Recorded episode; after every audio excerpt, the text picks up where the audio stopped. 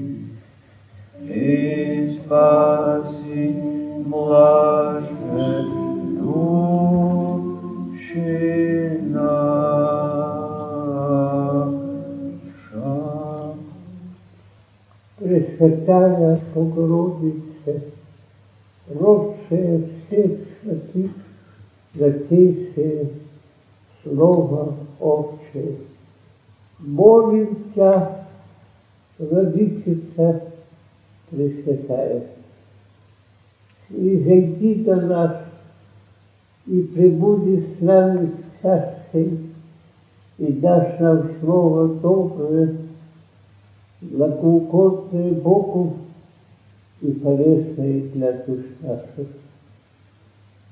Святый великий Иоанн, предтече Господа и друже уста Бога. Молимся, и Ты прибудешь с нами, удержи нас воистину пути, внуши нам всякое доброе слово. Преподобный Отче Сильваний, Небесный наш покровитель, не будь строг с нами, но прощай всякую немощь, неустанно наставляй нас на путь истины.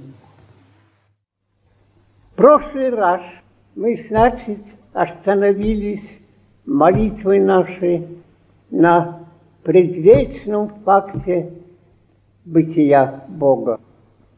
И сей безначальный абсолют благоволил нас создать с целью, чтобы мы вошли в Его вечность, как Его дети, как Его друзья. И так, чтобы стать как сам Он персона, чтобы и мы были персоной. Вопрос ставится так, каким путем мы можем достигнуть этого? Когда мы встречаемся с богословием в условиях школы, то перед школой богословской стоит проблема в логическом синтезе создать систему непротиворечивую для того, чтобы показать откровение Бога. И я хотел говорить с вами о том, что богословие понимать можно под разными углами подхода к этой проблеме. Первое богословие – это детское, есть Бог, Боженька. И ребенок ощущает это и принимает это. Каким образом?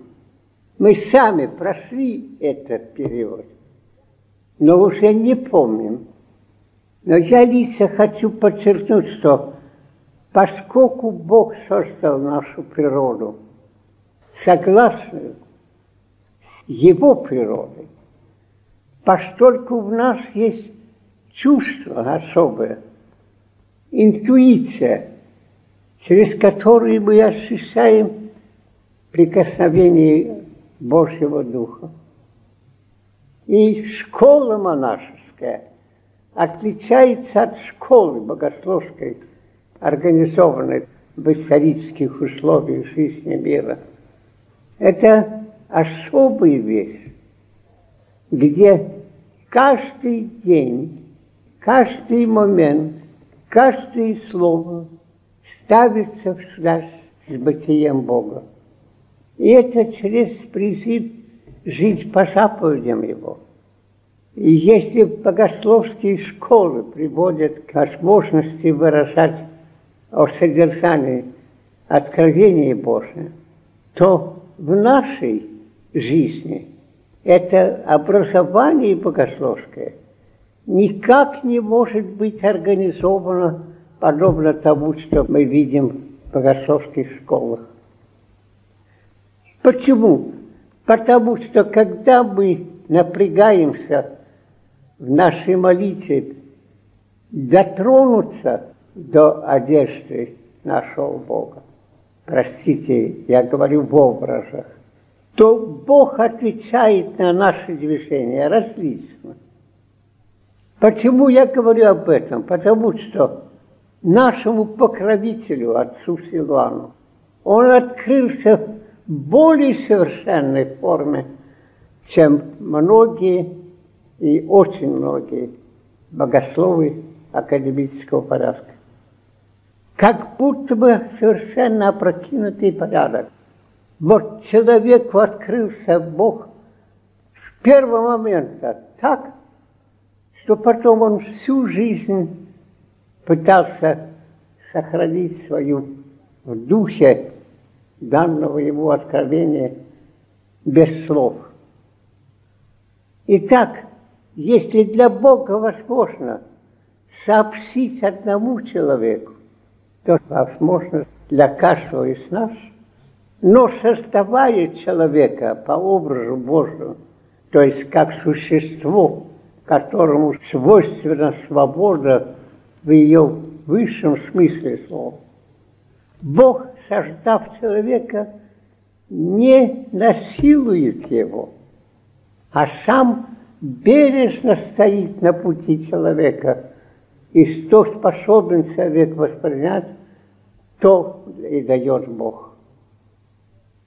Итак, все-таки в монастырском бытии мы ближе подходим к логической структуре образования богословского школы.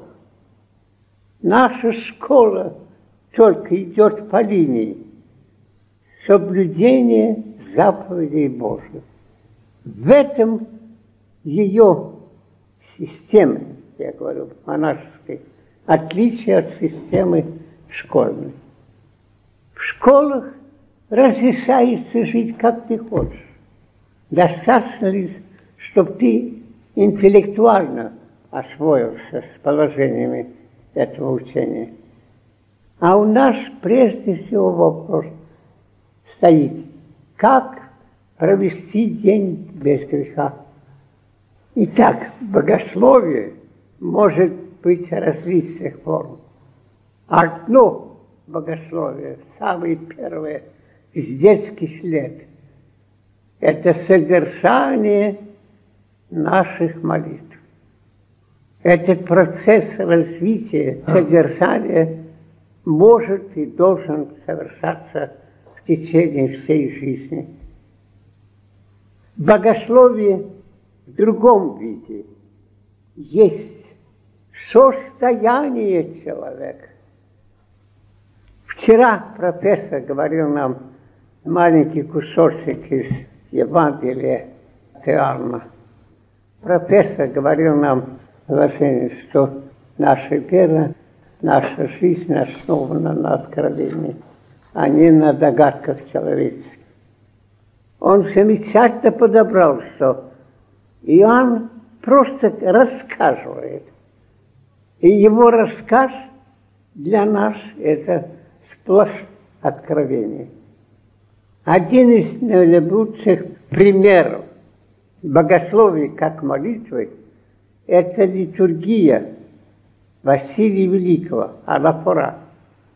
Сплошь богословие и время напряжения молитвы. Но Евангелие отвязно. Это еще более высокое положение. Когда состояние человека уже совпадает с божественным проявлением. И это Иоанн Богослов. И когда мы встречаемся с писаниями святых отцов, то там мы встречаемся с богословием такого порядка. Они рассказывают о том, что было дано от Бога. Их богословие не носит характера, так сказать, логически построенных терминов. Нет, они рассказывают. И простите, я тоже поступил так, потому что нет и другого пути. И в моих книгах я описываю только то, что я сам пережил по воле Бога, когда я предался этой воле. Видите, я поставил условие, когда я предался этой воле. Поэтому я вас умолял много раз, молитесь друг за друга – соединяйтесь в этом усилии, чтобы каждый из вас имел возможность посвятить как можно больше времени молитве и богословию. Та простая жизнь, которая начинается с послушания, если это послушание понято должным образом. Она по виду простая, но раскрывает сердце человека до беспредельности. Когда человек живет по заповеди Божьим, то в нем раскрываются возможности нашей природы. И эти возможности не имеют границ. Мы так близки к Богу, настолько родны Ему, что наша жизнь должна была бы быть с самого начала сплошным пребыванием в сфере несожданного божества. Каждый раз, когда мы не соединены с Богом, мы выпадаем из этого духовного мира и становимся плотью, в которой Бог не благоволит жить. Чему мы должны научиться, так это, делая всякую работу, пребывать в Боге. Строим ли мы дом, кирпич один на другой, чтобы иметь здание, где можем собраться для литургии? Приготовляем ли мы место, где человек может отдыхать? Приготовляем ли мы для него пищу и так далее.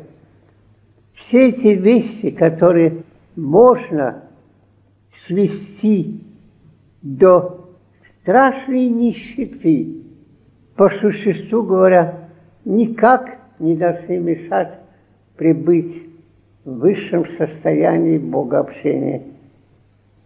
Когда мы начинаем действительно бороться за то, чтобы ум наш прибыл в Боге и день и ночь, тогда вся наша природа меняется, и жизнь наша становится совсем другой. Теперь, когда наше число возросло, мы от прежних форм нашей организации должны перейти к тому, чтобы монашеская жизнь каждом ее дне раскалывав наш молитву к Богу, которая соединяет нас с Богом воедино. Моя задача, которую я предлагаю старшим братьям и сестрам, это найти богословское выражение тому опыту, который был дан нашему отцу духовному, великому Силуану. Понесем эту жертву от неопределенных описаний, не строго отточенные термины, простые выражения, свойственные писанию старцев. У него такой простой разговор, но в этих простых словах заключена невероятно высокая жизнь. Но их можно и нужно формулировать потом уже как догматическое богословие. Спасается человек, как мы уже говорили много раз, посредством жизни скорее моральной, этической, без греха сохранитесь нам. Но полнота познания церкви возможно и тогда спасение получает более совершенную форму. Не спасается человек теоретическим богословием, а спасается человек жизнью чистой от всякого греха. Когда Господь дал заповедь, не ешь от этого древа, потому что когда ты съешь этот плод, то ты смертью помрешь. И так, значит, по мере нашего напряжения каждый день и каждую ночь в нас будут происходить какие-то процессы, не подлежащие контролю, но все-таки осознаваемые нами. И придет момент, когда мы ощутим себя действительно связанными с Богом по самому естеству нашему. Но как из этой плоти, выходя, мы будем существовать как личный дух, и это сознание личного духа. Вот что надо выработать нам ради спасения. Чем больше вы будете стараться жить по заповедям, тем глубже будет проявляться в нашей интуиции присутствие Божие. И вы простите мне, но опять-таки я все время кручусь, ищу молитву и слово от Бога. И немного нас, но как-то все по-разному воспринимают это слово. И нельзя найти действительно беспротиворечивый синтез даже в маленьком кругу. И когда отсутствует эта возможность, тогда мы должны действительно молиться, в чем дело, почему в нас живет эта смерть взаимного непонимания. В завершенном спасении у людей, миллиардов ипостасей, будет единая воля – а здесь, как говорил Макарий египетский, каждый человек имеет свою волю. И другие некоторые из этих, Арсений Великий, говорил, что на небе у всех единое поле, а здесь на земле каждый человек тянет к себе. Так будем учиться жить по-христиански, и тогда познании Бога придет не интеллектуальным а, можно сказать, онтологическим. Сама жизнь будет наша таковою.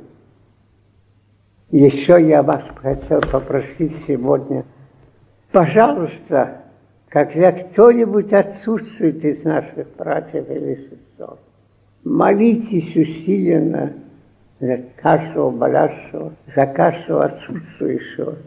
Живите как единый человек. Но теперь простите меня. Все-таки, несмотря на всю неорганизованность моего слова, вы прибыли час в этом напряжении. Что же нам делать? И чего не делать? Делать любовь. И чего не делать? Не делать греха. Вот и вся программа. Если я не нашел молитвы единого слова, то пусть кто-нибудь из вас даст мне конкретный случай, о чем говорить. И тогда мне будет легче. Почему нет вопросов? Есть. Потому что их много? Да. Да. Ну, говорите какой-то один определенный конкретный вопрос. От преподобного Серафима, как он и преподобный Силуан, как они сели, держи ум твой в воде не отчаивайся. Ну, садитесь. Вот вы затронули один из самых высоких вопросов культуры, аскетической культуры нашего православия. Прежде всего надо сказать, что касается случая с Силуаном, до явления ему Господа, он в течение одного часа пребывал отлученным от Бога. Бог покинул его. И есть страшные слова в описании им своего состояния. Силуан говорит, и мне ясно было, что я вечно погибаю. Вечной погибель ему была ясна в этот час. То отлучение от Бога есть предельное, мы говорим по-гречески кеносис, а по-русски, как я по-русски Душа. Да, да. И когда после этого напряжения явился ему Господь, то Господь не сказал ему никакого слова. Силуану, к этому часу, который предварил видение Христа. И Силуан получил ответ на свое переживание о вечном аде, как откровение от Бога вечного спасения. Вот ты видите, да, скажем, каждый раз, когда мы отчаиваемся, по существу говоря, мы совершаем грех против любви отчей. И когда мы так глубоко будем переживать всякий грех, который разлучает нас от Отца, тогда мы будем рыдать за все человечество. И это приблизит нас ко Христу, умирающему на Голгофе. После такой смерти следует воскресение.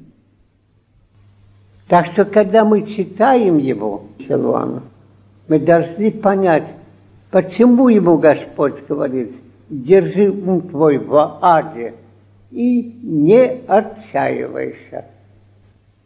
И почему так Господь говорит? И почему это есть наивысшая степень, наивысшая форма всей культуры аскетической? Потому что грехопадение, отлучившее нас от единства с Богом, погрузило нас в страсти – и люди стали жить страстями. А когда человек умом пребывает в аде, тогда ни одна страсть не действует в нем. Ни гордость, ни тщеславие, ни властолюбие, ни жадность материалистическая, ни плотская жизнь, ничто пред человеком чистый, абсолютный мрак, но внушающий страшное отчаяние. И когда Господь говорит ему, держи ум твой в Ааде, который ты познал, но не отчаивайся, то в это время человек живет вне греха, вне страстей. И если он живет вне страстей, он дает Богу место прийти и быть в нем. Господь дал этот опыт блаженному Силвану, когда он переживал вечное отлучение от Бога, вечную гибель. Бог есть огонь, и приближаться к этому огню надо с величайшим смирением. Поэтому будьте с этим огнем осторожны. Для нас это момент такого состояния, которое дано было жить Силуану, еще далеко не есть реальность. От того страдания, которое он пережил, Силуан, родилось у него состояние, когда он жил жизнью всего Адама. И это не философское состояние было, а духовное состояние человека.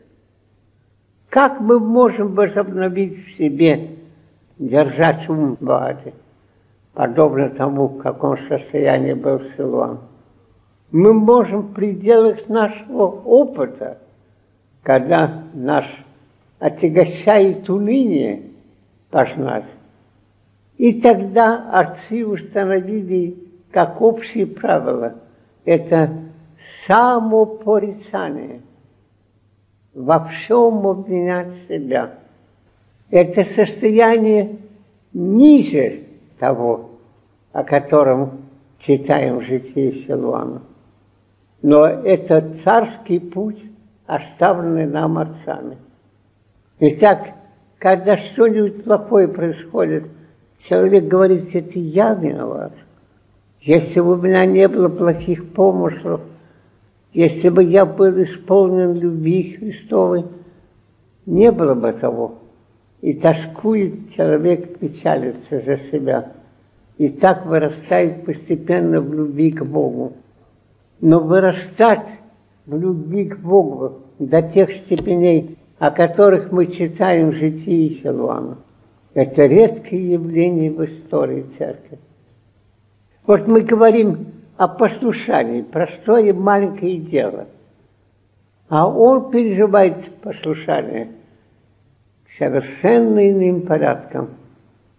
И представьте, что когда он встречается в жизни с грехом, и в монастырях грех тоже действует, то, с одной стороны, его внимание к данным лицам.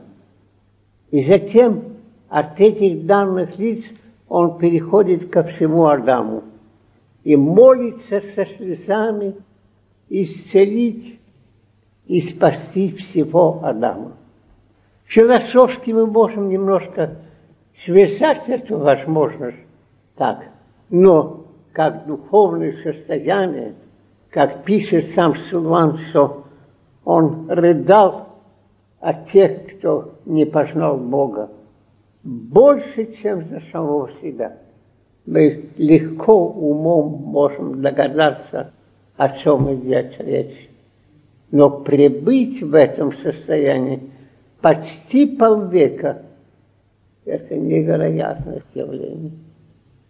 И это состояние человека уже приближает его к тому, что открыл Господь всем, которые смотрят на Христа, восходящего на Голгофу.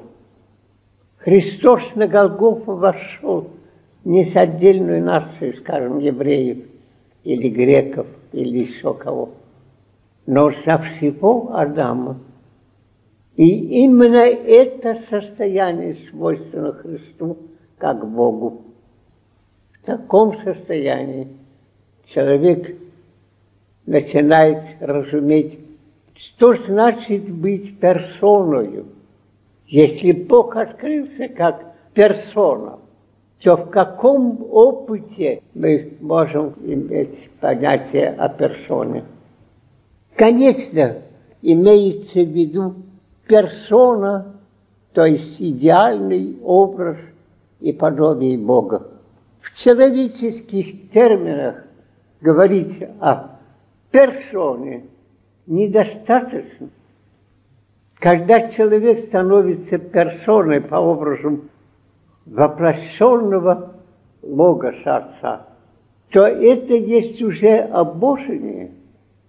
И так видите, то, о чем мы все так часто говорим, о персоне. Опыт персоны. Началом такого опыта является молитва за весь мир с глубоким плачем, который можно назвать Гефсиманской молитвой. Тогда человек понимает, что такое персон. Так что видите, от телесной формы, плотской и так далее, от земли взяты, мы видим дух человека, объемлющего в любви всю тварь, носящего внутри себя Бога.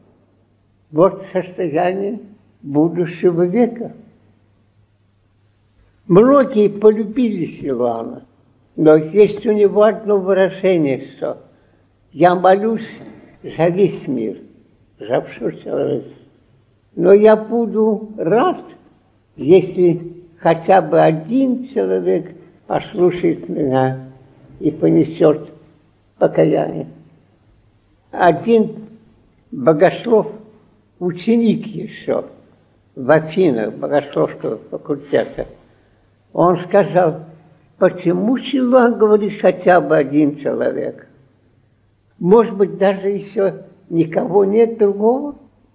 Может, у этого студента была интуиция высочайшего напряжения этой культуры аскетической, который видит в человеке отражение божественной персоны, когда осуществляется в наивысшей форме то, что мы по образу и по подобию Богу.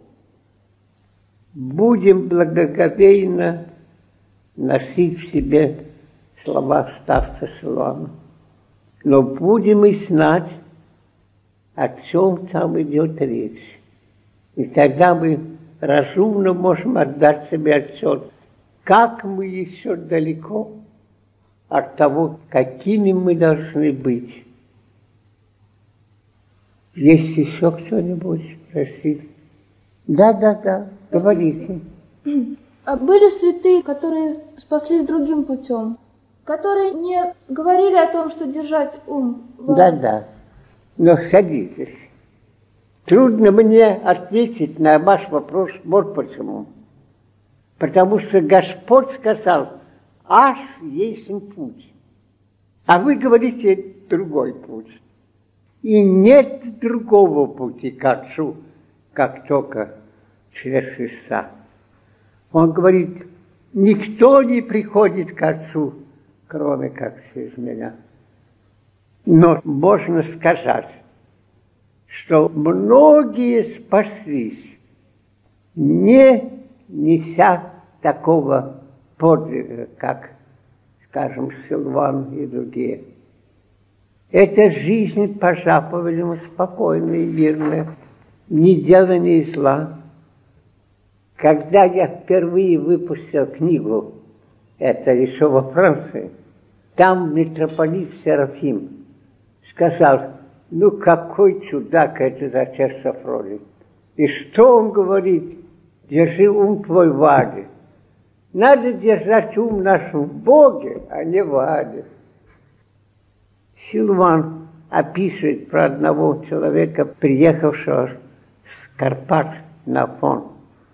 И этот человек молодой сказал, за мою жизнь я никого не опечалил, не оскорбил.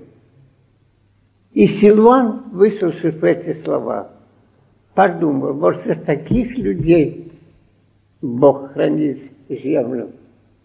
Так что внешне пути мог быть разный, не обязательно монашество.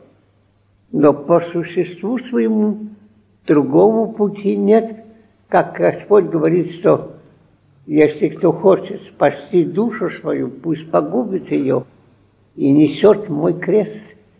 Иначе трудно даже говорить. Но Господь сказал, что верующий в Него берет крест свой на себя. В мире будете скорбны, но держайте, я победил мир. Почему все мы будем скорбны в этом мире? Потому что когда появляется в нас жажда, чтобы любовь Христа царствовала в мире, мы видим обратное. Весь мир страдает, и любовь Христова в этом мире неизбежно страдает. Вместо проявления любви проявление ненависти, отвержения, унижения человека. Как этот отец наш говорит, хочешь видеть святых, иди в ад. Парадоксальное выражение. Так что внешне можно говорить о множестве путей. На всех путях можно спастись.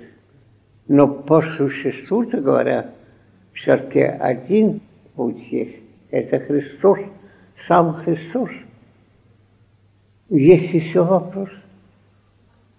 Да. Батюшка, я хотел спросить, вот многие отцы греческие, да. например, Максим Исповедник, да. у них очень есть изощренные понятия, они очень да. техника логическая да, да. Э, развита. И вот я хотел спросить, это они как вы думаете, делали для защиты христианского учения от внешней мысли, или это нужно внутренне для спасения? Это нужда и для всякого христианина. Я почему спрашиваю? Потому что у старца Силуана он обходится без этого, без этих как бы, О, таких... нет, только что он других терминах говорит об этом у Силуана тот же путь, что у Максима, исповедника. Вот Максим исповедник, когда его били и резали язык, он говорит, может быть, Господь простит мне грехи мои. Ведь как он принял это? Выражаем мы различно, но все-таки жизнь единая. И то, о чем говорит Силуан – нисколько не ниже того, что говорит. Я вообще говорю, это та же высшая сфера. Исторически это необходимость. И школ богословских и так далее. Но в порядке жизни, в Боге вечном, это не обязательно. Силуан не получил никакого образования. Однако Бог нашел путь сообщить ему свою жизнь.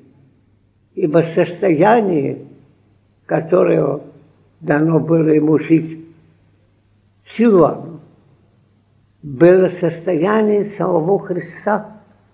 Когда он говорит, что иное смирение аскетическое, я хуже всех – и иное Христово смирение, неописуемое. Значит, если люди изощренные интеллектуально будут выражаться это, релятивно смирение аскетическое и абсолютное смирение Бога. Оно неописуемо, его ничем выразить нельзя. Значит, но все-таки состояние, в котором он жил, было реально. В общем, мы в случае Силуана имеем дар Божий нашему веку. Но у Максима был необычайно острый интеллект и поразительная интуиция. То, что он защищал, относилось к исповеданию во Христе двух воль монофилистов.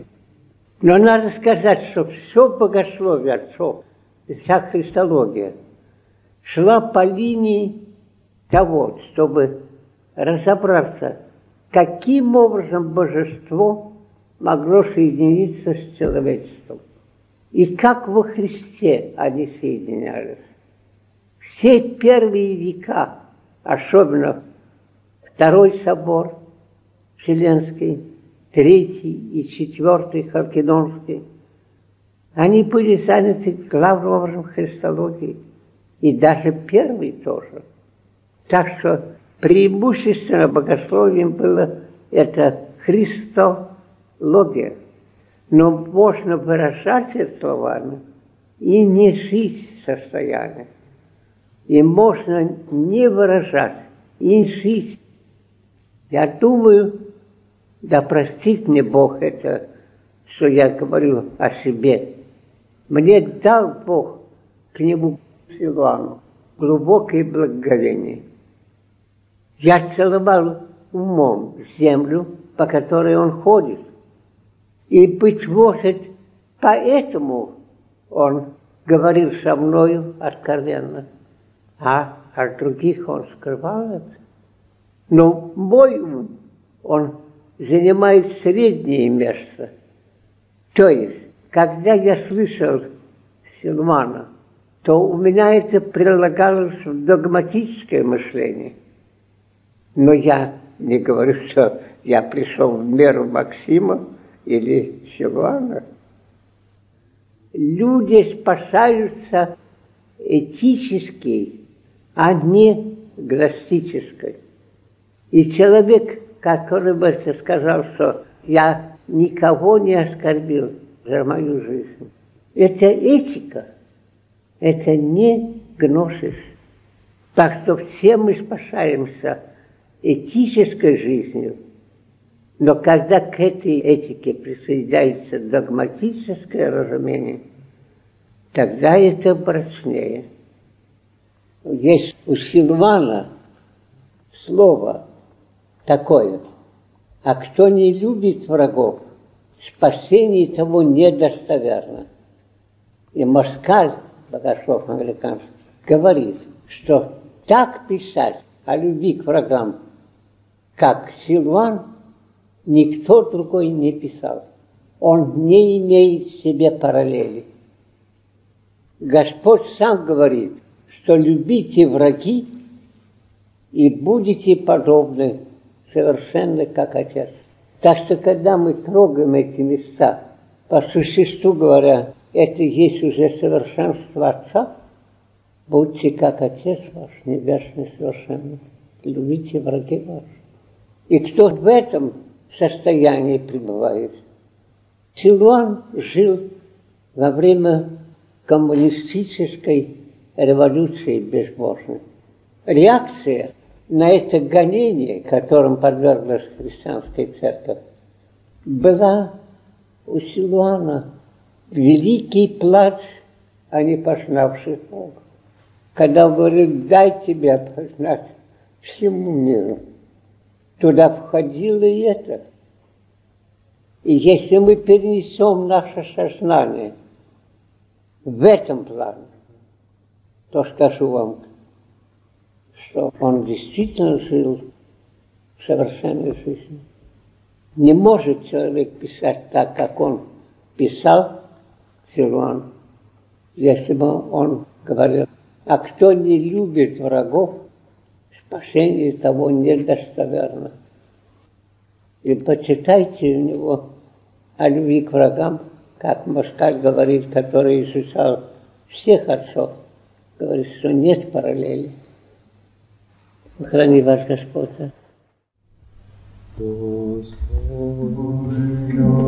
молитвами